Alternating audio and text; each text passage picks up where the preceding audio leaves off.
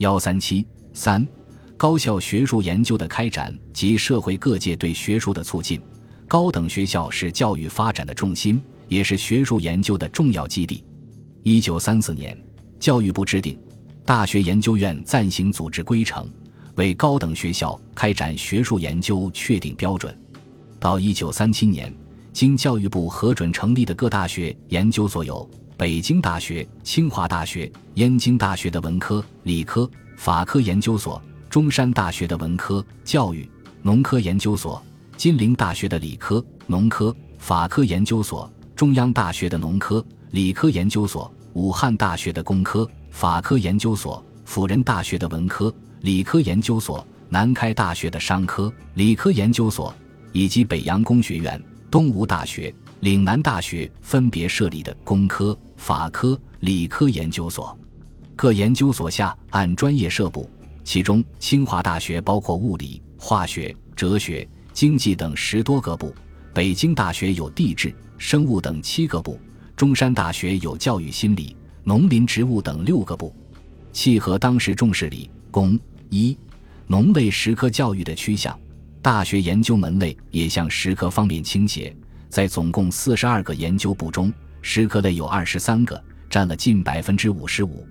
据教育部统计，全国专科以上学校教员中，一九三四年至一九三六年建作专题研究者共一千零六十六人，占全体大学教员总数之百分之十四强。其中理、工、医、农等十科研究课题有七百五十四项，文法类三百七十项，十科研究占有绝对主导地位。高等学校的学术研究开展各有千秋。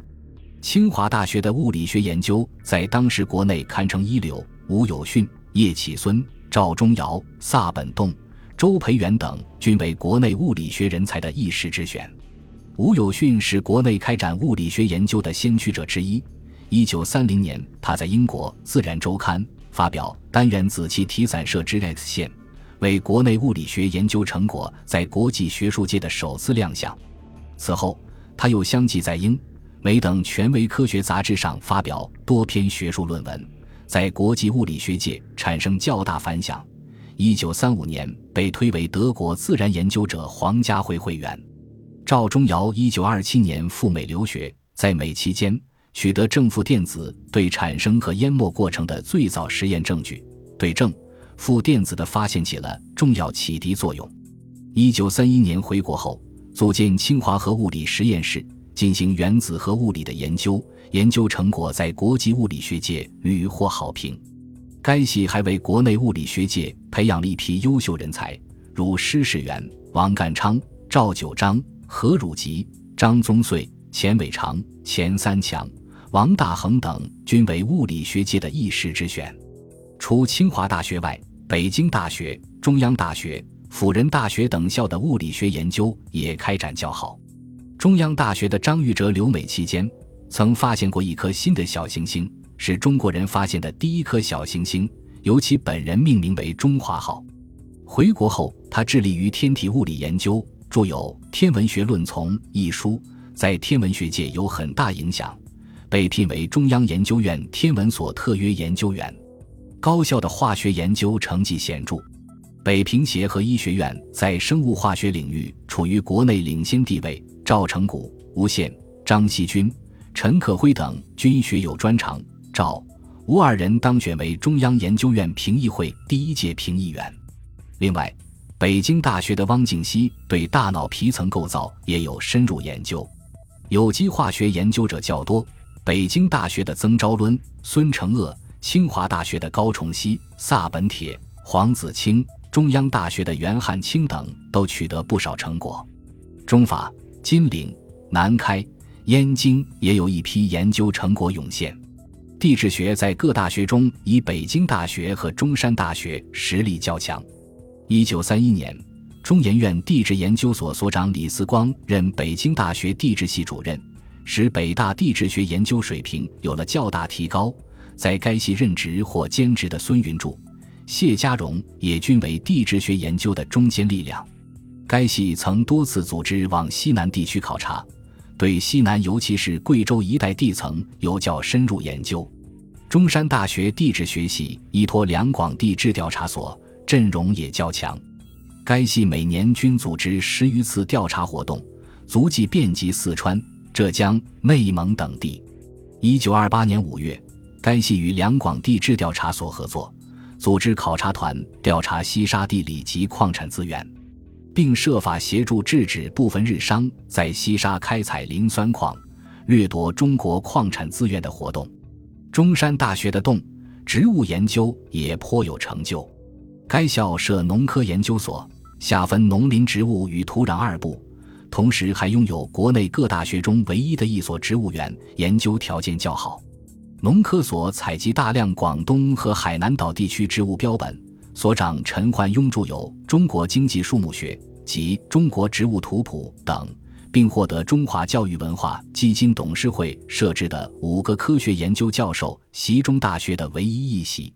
此外，北京大学的张景岳。清华大学的李继栋、东吴大学的刘成昭、中央大学的邹中林及金陵大学、圣约翰大学、燕京大学、厦门大学、武汉大学、北平协和医学院等校一批学者，在动植物研究方面也各有所长。抗日战争前，数学在中央、北平两研究院中均未设专所，研究人才主要集中在浙江、清华、北京等大学中。浙江大学是当时中国的数学研究中心之一，教师中，陈建功之于分析，苏步青之于几何，朱书林之于代数，均极能称职。陈建功、苏步青均为留日学者，获博士学位后回国。陈建功留日期间，用日文出版《三角级数论》，为国际上最早出版的三角级数论专著之一，代表了当时研究的最新成果。他回国后，继续开展研究，先后发表数学论文多篇。苏步青一九三一年回到国内，在浙大进行微分几何研究。美国数学家认为，以苏步青为首的中国微分几何学派在浙江大学建立。清华大学算学系研究部成立于一九三零年，该系主任熊庆来是中国数学研究奠基人之一，他定义的无穷极的亚函数。被国际数学界称为“熊氏无穷极”。研究部的成员还有教授郑之藩、赵访雄等。华罗庚也是该部成员。陈省身为该部培养的第一个研究生。华罗庚早年辍学后自学成才，一九三二年被熊庆来延揽到该系。一九三二年至一九三六年四年间，他先后发表数论方面的论文十余篇，逐渐飞升海内外。一九三六年，由中华教育文化基金董事会资助赴英留学期间发表有关华林问题、他利问题、哥德巴赫问题的论文共十八篇，其关于他利问题的研究成果被国际数学界称为华氏定理。北京大学在数学研究上较突出者主要有江泽涵、冯祖勋等，人文科学研究基础较好，研究人员较多，在各大学中广泛展开。其中史学研究最为兴盛，全国高校研究所所设十九个文法类部中，史学就有六个独占鳌头。北京大学的胡适、孟森、顾颉刚、姬文甫，辅仁大学的陈元，清华大学的蒋廷福、陈寅恪，中央大学的金玉福及北平中国大学的吕振宇等，在史界乃至学术界均享有很高声誉。此外，梁漱溟、冯友兰。汤用彤、金岳霖、潘光旦、吴景超、俞平伯、朱自清、黄侃、何莲、马寅初、陈岱孙、周耿生、张奚若等，分别在哲学、社会学、语言学、文学、经济学、法学等领域各领风骚。考古学这一时期成果累累，北京大学在各高校中贡献尤其突出。一九二七年四月，为更好的研究发掘。保存我国历史文物，防止文物大量外流。北京大学联合北平地质调查所、北平图书馆、故宫博物院、清华大学等国内多个学术机构与瑞典科学考察团合作，组成西北科学考察团，调查西北地区历史、地理及民族状况。考察团共有中方团员三十五人，北大教授徐秉敞和瑞典探险家斯文赫定分任中瑞双方团长。在考察过程中，北大学者黄文弼首先发现了居延汉简，接着中瑞学者又相继发现高昌古城遗址及大批简牍文书、壁画、钱币等，为研究西域历史、地理、民族沿革及中外文化交流提供了重要的文字与实物资料。孟森、傅斯年、蒙文通等都参加了对所发现的一万多件汉简的整理工作。三十年代前后，北京大学、中山大学、厦门大学。沪江大学等校又分别或合作组织考察团到陕西、山西、山东、江苏、浙江、台湾、新疆等地进行考古发掘，发现陕西和山西等地的仰韶文化遗存，证实长江以南地区存在石器时代，提出台湾和新疆等地自古以来与内地联系密切的考古证据，推动了全国考古工作的深入进行。博物馆。图书馆是学术研究的基础。二三十年代，中国的博物馆、图书馆建设获得长足发展。一九二八年十月，国民政府颁布《故宫博物院组织法及理事会条例》，以之直属国民政府，任命李时增、易培基、于右任、宋子文、汪精卫、蒋介石、蔡元培等为理事，李时曾为理事长，易培基为院长，开始对博物院展开大规模整顿。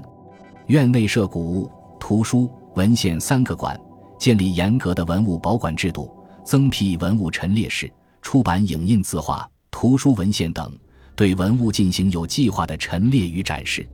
经过整顿，故宫博物院管理逐渐走上正轨。一九三一年九一八事变后，平津地区直接受到日本侵略者威胁，为保证文物安全，经国民政府行政院批准。故宫珍贵文物分类装成一万九千五百七十七箱，分批南运。第一批于一九三三年运抵上海。文物南运，使祖国稀世珍宝在日本侵华战争的空前浩劫中得到妥善保存。本集播放完毕，感谢您的收听，喜欢请订阅加关注，主页有更多精彩内容。